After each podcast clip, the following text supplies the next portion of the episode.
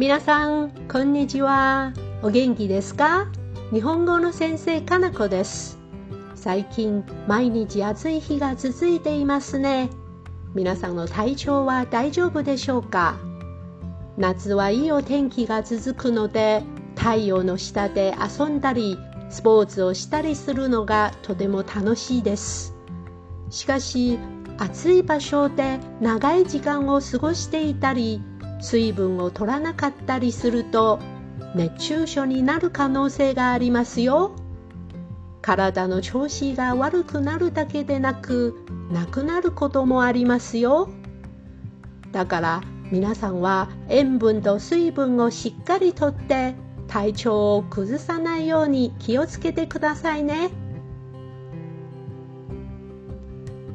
さてさて本題に入りましょう。今日も声に出して読みながら新しい単語を覚えていきましょう。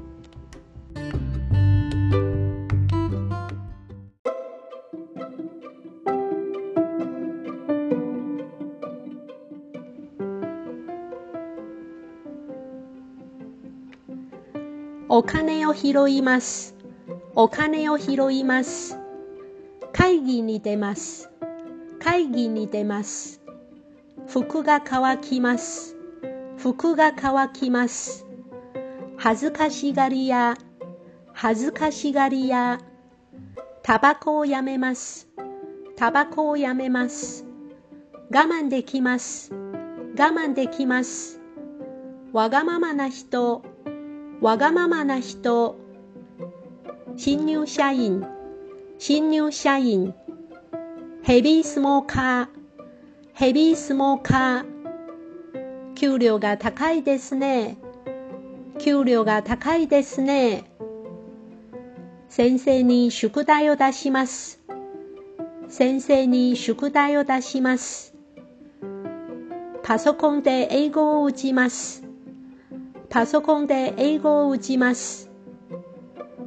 時間を無駄にしたくないです。時間を無駄にしたくないです。真相を知るのは怖いです。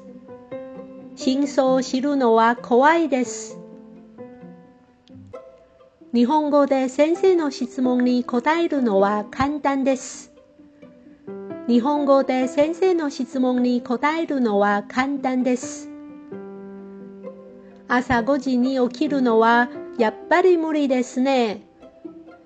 朝5時に起きるのはやっぱり無理ですね。私の趣味は星を見ることです。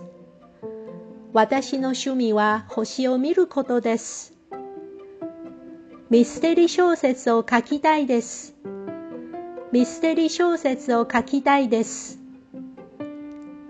あなたは学生時代コーラス部でしたよね。